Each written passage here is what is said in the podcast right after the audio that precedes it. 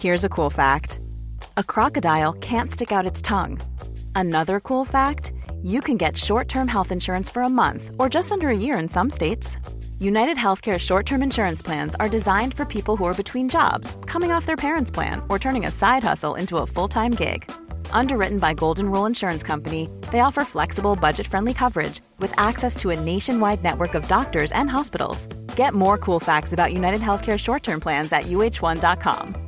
Ready to pop the question? The jewelers at BlueNile.com have got sparkle down to a science with beautiful lab grown diamonds worthy of your most brilliant moments. Their lab grown diamonds are independently graded and guaranteed identical to natural diamonds, and they're ready to ship to your door. Go to Bluenile.com and use promo code LISTEN to get $50 off your purchase of $500 or more. That's code LISTEN at Bluenile.com for $50 off. Bluenile.com code LISTEN. Burrow's furniture is built for the way you live. From ensuring easy assembly and disassembly to honoring highly requested new colors for their award winning seating, they always have their customers in mind. Their modular seating is made out of durable materials to last and grow with you. And with Burrow, you always get fast, free shipping. Get up to 60% off during Burrow's Memorial Day sale at burrow.com slash ACAST. That's burrow.com slash ACAST.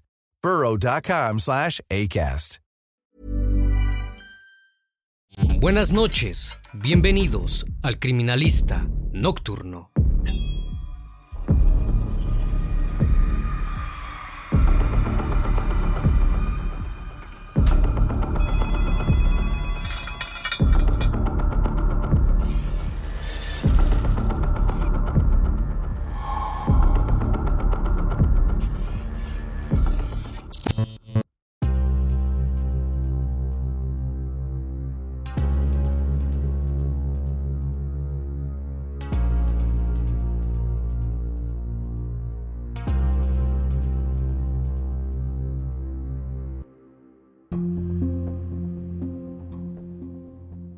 La mañana del 2 de septiembre de 2017 empezó como cualquier otra en la alcaldía de Tlalpan al sur de la Ciudad de México. Los empleados del Hotel Novocuapa, ubicado en Calzada del Hueso 636, se preparaban para terminar la jornada cuando notaron algo extraño.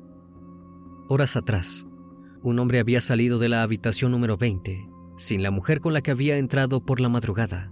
Esto no era habitual en esos lugares, ya que las parejas solían ir allá para tener relaciones íntimas y luego se retiraban juntas.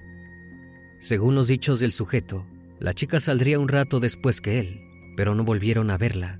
Los trabajadores decidieron ir hacia el cuarto para ver qué ocurría. Tocaron la puerta, pero nadie respondió. Del otro lado se oía el sonido de la ducha. Uno de los empleados miró por una de las rendijas y quedó completamente en shock. La habitación tenía manchas de sangre por todos lados Forzaron la cerradura para ir en busca de la joven. Cuando llegaron al baño, lo que vieron les quitó la respiración. El cuerpo sin vida yacía dentro. El agua caliente había caído sobre la muchacha durante más de 10 horas. Pero eso no era todo.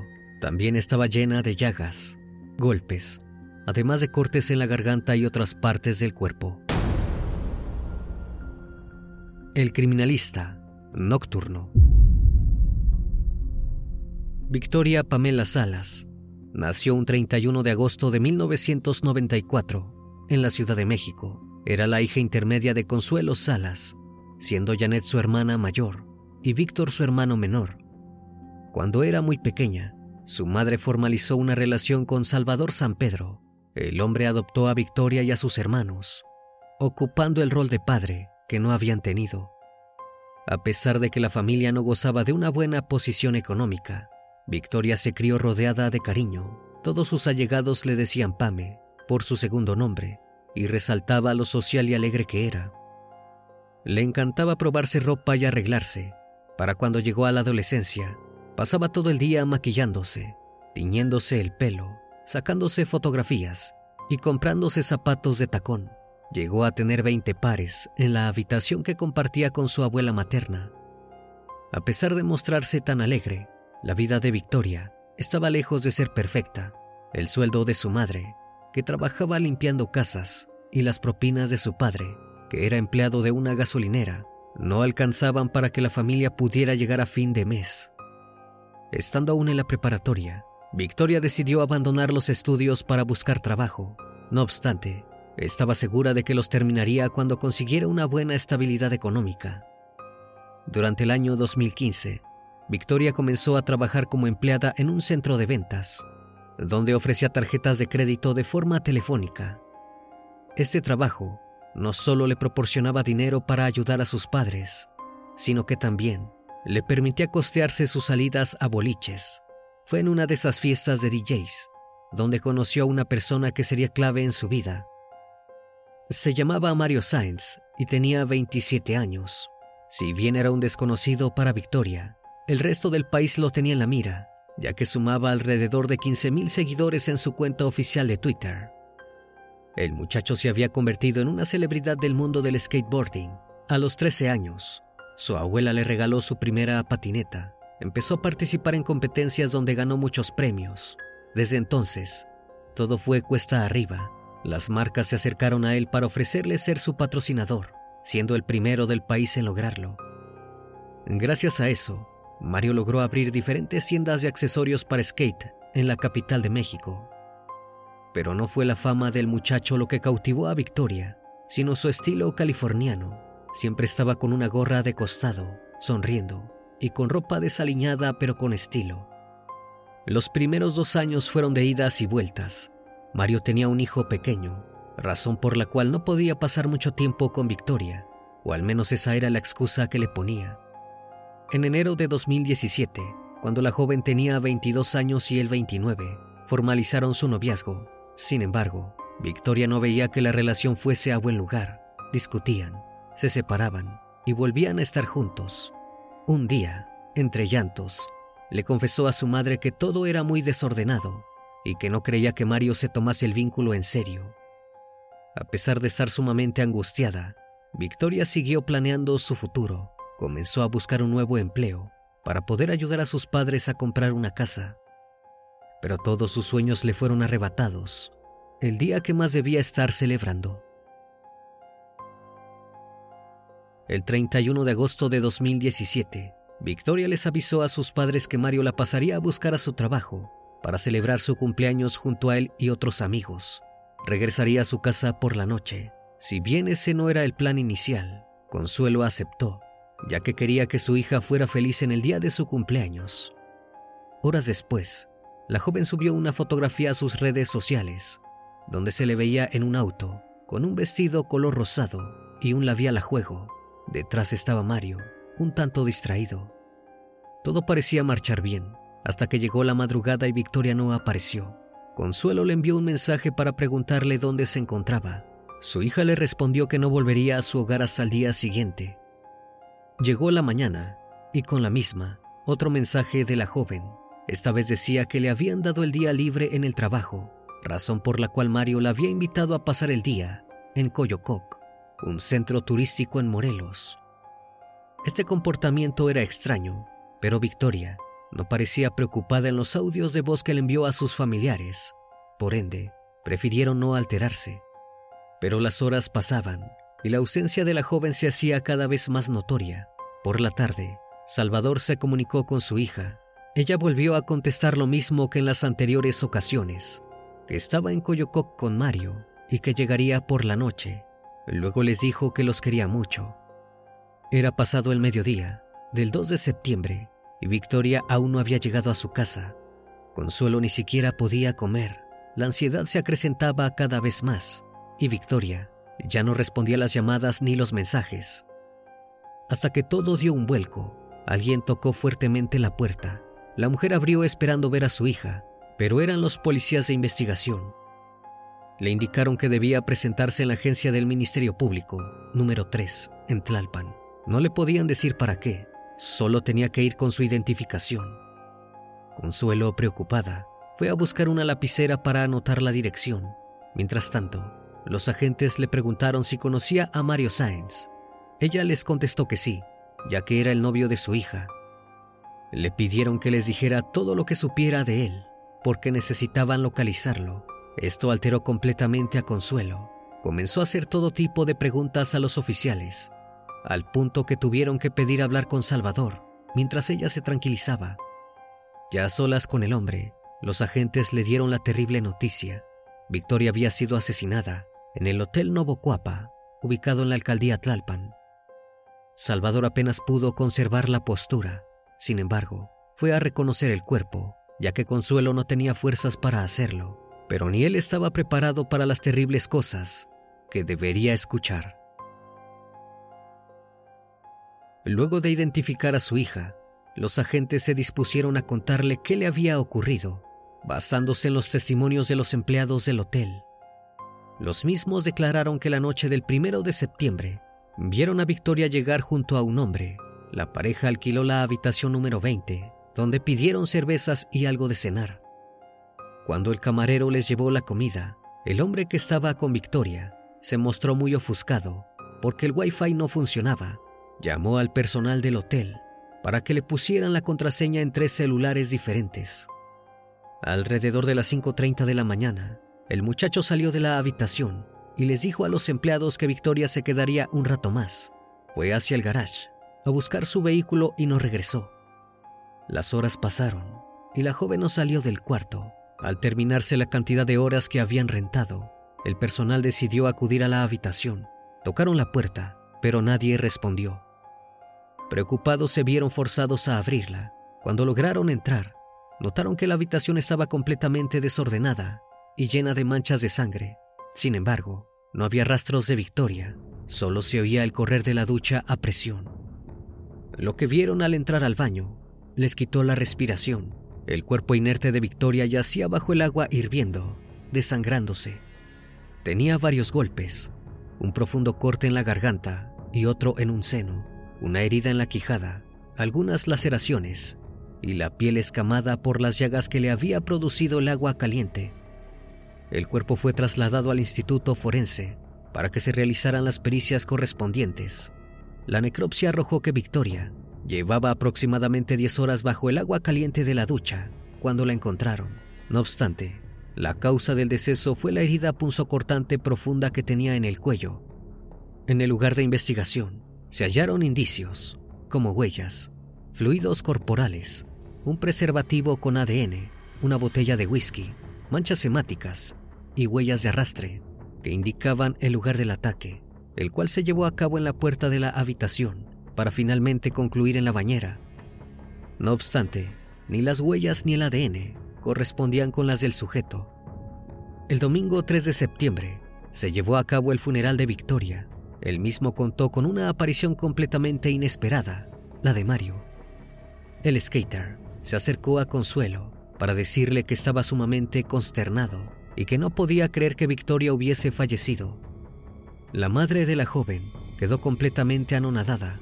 Le parecía por demás sospechoso que la última persona que había visto con vida a su hija se presentase como si nada en el velorio.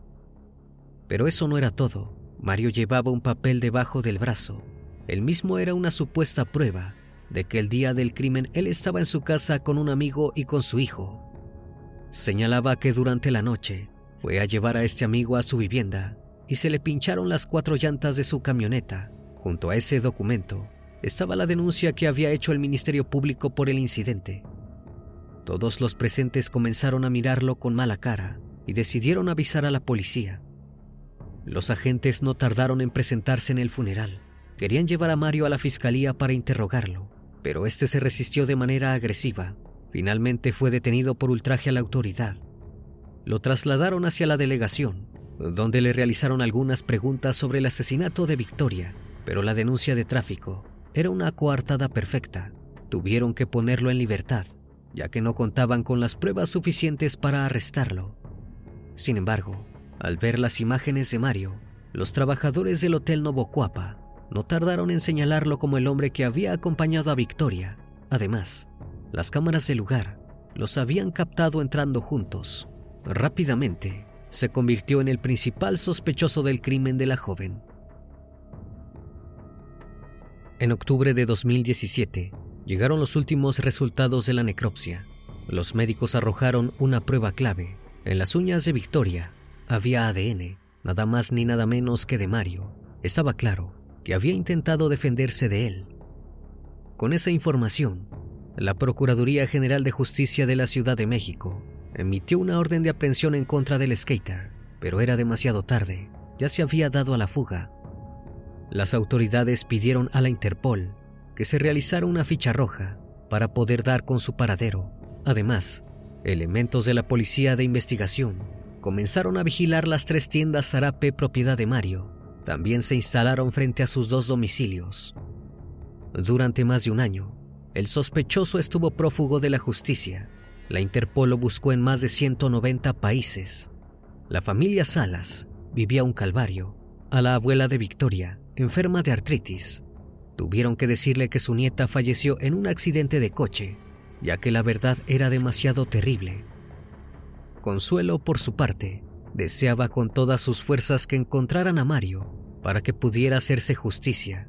Creía que gracias al dinero que tenía se encontraba paseando por el mundo, completamente impune.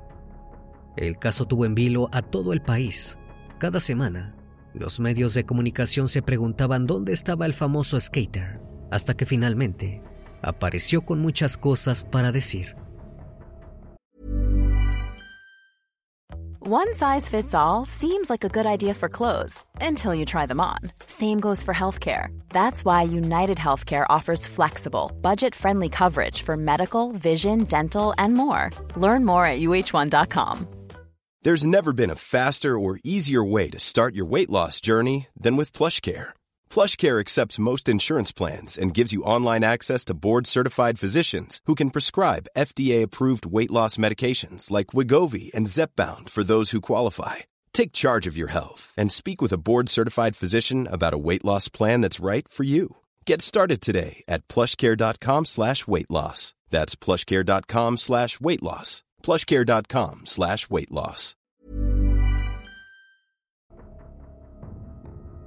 A mediados de marzo de 2019, Mario grabó un video en el que se dirigía directamente a las autoridades de México. El mismo fue difundido por un canal de YouTube. Aseguró que habían fabricado un show para mostrarlo como el culpable de un crimen que se había cometido en un lugar en el que él jamás había estado. También dijo que al contrario de lo difundido por los medios, nunca estuvo prófugo. Supuestamente, su abogada lo había estado representando. Dijo que no hacía falta que lo siguieran buscando, ya que se entregaría voluntariamente, aunque sentía que no debía enfrentarse a un juicio. Lo haría para probar que era inocente. El 30 de marzo, se presentó en un centro comercial de la Ciudad de México. Allí se entregó a un agente de la policía, que le colocó las esposas en el acto. Luego lo subieron a una camioneta, sin que opusiera resistencia. Desde entonces, quedó en prisión preventiva oficiosa en el reclusorio sur y fue acusado por el delito de feminicidio agravado. Consuelo no quedó nada a gusto con este accionar.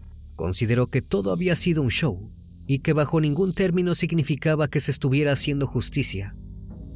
Y todo empeoró para la familia Salas cuando el mismo canal que había difundido el video de Mario subió otro donde intentaba probar su inocencia.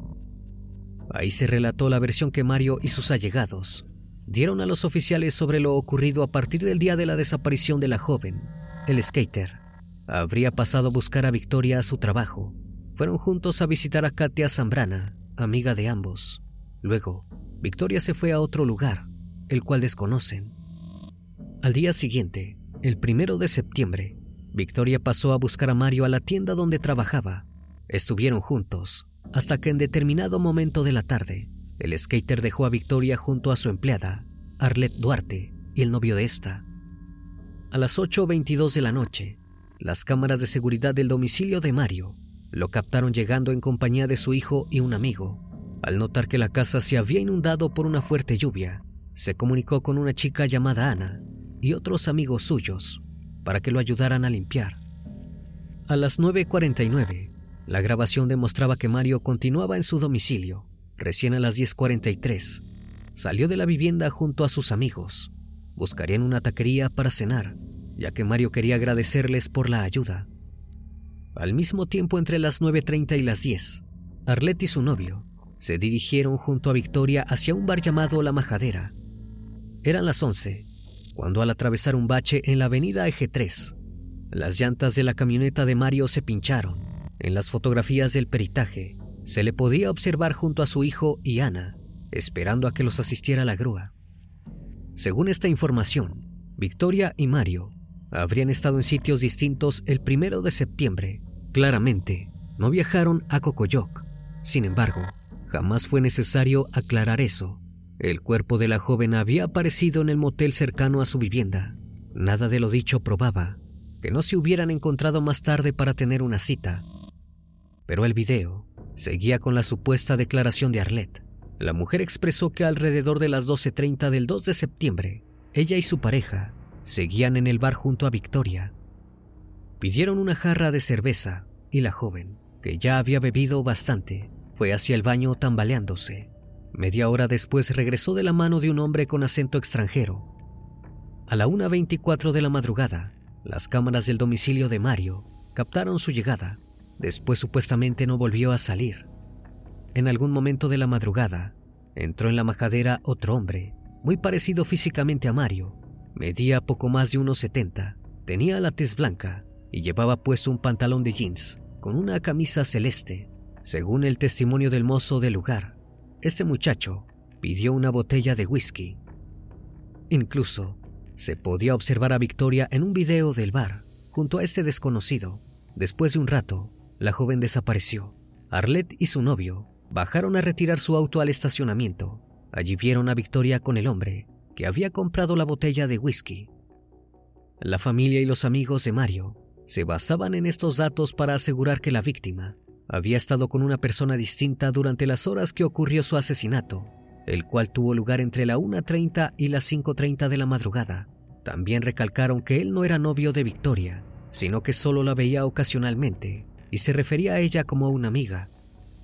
No obstante, esto se contradecía con las declaraciones de los empleados del hotel, que la vieron ingresar junto a Mario en la madrugada del 2 de septiembre. Mientras continuaba la investigación previa al proceso judicial, se publicó otro video, donde algunos allegados de Victoria aseguraban que tenía problemas con las drogas y que era una persona sumamente violenta. Sin embargo, los resultados de la necropsia revelaron que la joven no había consumido estupefacientes la noche del crimen, únicamente había tomado alcohol, pero no al punto de perder la conciencia. Debido a esto, mucha gente en Internet, sobre todo fanáticos del skater, se agarraron de estos dichos para culparla por su propio asesinato. Pero otras personas criticaron duramente el accionar del youtuber al intentar defender a Mario. No entendían cómo podía tener acceso a la carpeta del caso. Surgió en Twitter el hashtag Justicia para Victoria, que exigía a las autoridades capitalinas esclarecer el homicidio y castigar al culpable. Cuando se avecinaba el juicio, el dueño del Hotel Novocuapa dijo que no presentaría las cámaras de seguridad que habían captado a Mario y a Victoria. Se habían averiado esto era por demás extraño, y los medios no tardaron en teorizar que el skater contaba con dinero suficiente para pagar su libertad. El 4 de abril de 2019, Mario fue vinculado a proceso. Se declaró inocente frente a los representantes de la Fiscalía General de Justicia de la Ciudad de México y del Tribunal de Enjuiciamiento. La defensa presentó la denuncia que Mario había hecho ante la alcaldía de Coyoacán para que le pagaran por los daños ocasionados a su vehículo. Lejos de tomar esto como prueba de su inocencia, el juez manifestó que lo más probable era que el skater hubiese enviado a alguien con su identificación para así conseguir una coartada. Arlette y su novio no aparecieron para brindar testimonio. Esto dejó a Mario con muy pocas evidencias a su favor, ya que nadie podía asegurar que Victoria no hubiera estado con él la noche del crimen. La fiscalía aseguró que Mario entró junto a Victoria al Hotel Novocuapa y cerca de las 5.30 horas salió solo. Algo a destacar es que se llevó a cabo la geolocalización de los teléfonos celulares de Victoria y de Mario, y estas arrojaron que no estaban en el mismo lugar cuando ocurrieron los hechos. Únicamente se registró su visita el día 4 de septiembre, es decir, dos días después de lo sucedido, cuando Mario estaba bajo arresto. Los familiares de este acudieron al hotel con el teléfono del probable responsable para pedir los videos de las cámaras de seguridad. Pero, ¿por qué harían eso? Aquello resultó sumamente sospechoso para las autoridades. Todo apuntaba a que Mario quería tener una coartada sólida. reuniendo elementos suficientes para poder desvincularse del hecho. El 4 de febrero de 2022, a más de cuatro años del crimen, se llevó a cabo una audiencia en el Centro de Justicia Penal de la Ciudad de México, ubicado en el Reclusorio Preventivo Sur de la Ciudad de México. Estuvieron presentes los familiares de Victoria. Consuelo pidió que se hiciera justicia por el fallecimiento de su hija y que el asesino pagase por el crimen. Luego de algunas horas, el tribunal determinó que Mario era penalmente responsable por el feminicidio de Victoria. Fue declarado culpable por dos de los tres jueces y se fijó una nueva audiencia para el 11 de febrero, donde se determinaría su sentencia. Podría llegar a ser condenado hasta 70 años de prisión. Finalmente, el 9 de abril de ese mismo año, y luego de varias audiencias, Mario fue encontrado penalmente culpable y sentenciado a 45 años de prisión por el feminicidio de Victoria Pamela Salas, luego de que se acreditara su participación en el hecho. La defensa buscó apelar, pero el primero de diciembre se ratificó el veredicto. Además, el tribunal de enjuiciamiento sumó el pago de 485 mil pesos como reparación del daño ocasionado a la familia de la víctima, así como el costo total de los servicios funerarios. Consuelo tuvo sentimientos encontrados. Se mostró conforme con la condena, pero aseguró que nada le devolvería a su hija. No obstante, estaba tranquila con el hecho de que Mario no podría volver a destruir otro hogar. Manifestó que el triunfo de la justicia no era solo para Victoria, sino para todas las mujeres que sufren violencia. En las redes sociales hubo opiniones encontradas. Si bien mucha gente apoyó el fallo de las autoridades, remarcaron que era terrible que hubieran pasado tantos años hasta que se consiguió la sentencia. Por otro lado, una parte de la sociedad continuó culpando a Victoria de lo que le ocurrió y creyendo en la inocencia de Mario, incluso llegaron a asegurar que el joven era víctima de difamación y de linchamiento y que únicamente lo habían utilizado como chivo expiatorio para la resolución del hecho. Muchos manifestaron que el skater recibió una sentencia errónea por un delito que no cometió acusaron al Estado y a las autoridades correspondientes de defender criminales y fabricar culpables. Lo cierto es que a estas alturas es muy difícil creer fehacientemente en las autoridades. Hasta el día de hoy no se sabe qué elementos presentó la contraparte para poder demostrar la culpabilidad del sujeto. No se sabe con certeza si se está condenando a un inocente o en realidad están poniendo tras las rejas a un criminal que probablemente pudiera atacar otra vez. Recordemos que los casos se resuelven con evidencias probadas en un juicio y no con dichos y testimonios de lo que otras personas creen que sucedió. Al no tener la carpeta de investigación, no podemos probar nada y solo nos queda especular sobre lo que pudo haber ocurrido en realidad. El caso puede haberse cerrado, pero no la discusión. ¿Y tú?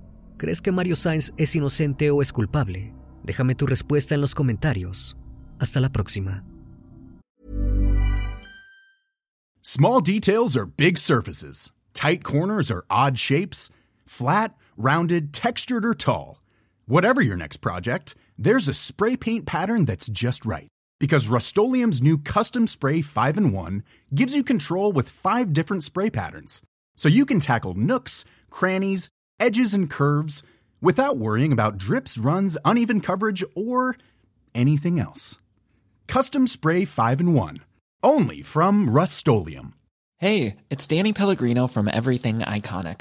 Ready to upgrade your style game without blowing your budget? Check out Quince. They've got all the good stuff shirts and polos, activewear, and fine leather goods, all at 50 to 80% less than other high end brands. And the best part?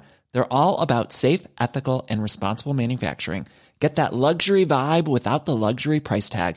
Hit up quince.com slash upgrade for free shipping and 365 day returns on your next order. That's quince.com slash upgrade. Planning for your next trip? Elevate your travel style with Quince. Quince has all the jet setting essentials you'll want for your next getaway, like European linen, premium luggage options, buttery soft Italian leather bags, and so much more. And is all priced at 50 to 80% less than similar brands.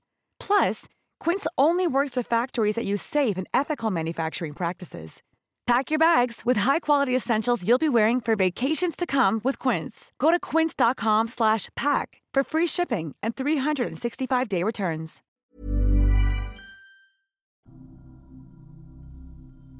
Una vez más, estimado público, agradezco su compañía. Gracias por brindar un espacio de su tiempo para conocer un caso más de este canal. Si aún no estás suscrito, te hago la cordial invitación a que lo hagas y formes parte de esta gran comunidad. Esto es El Criminalista Nocturno. Hasta la próxima emisión. Buenas noches.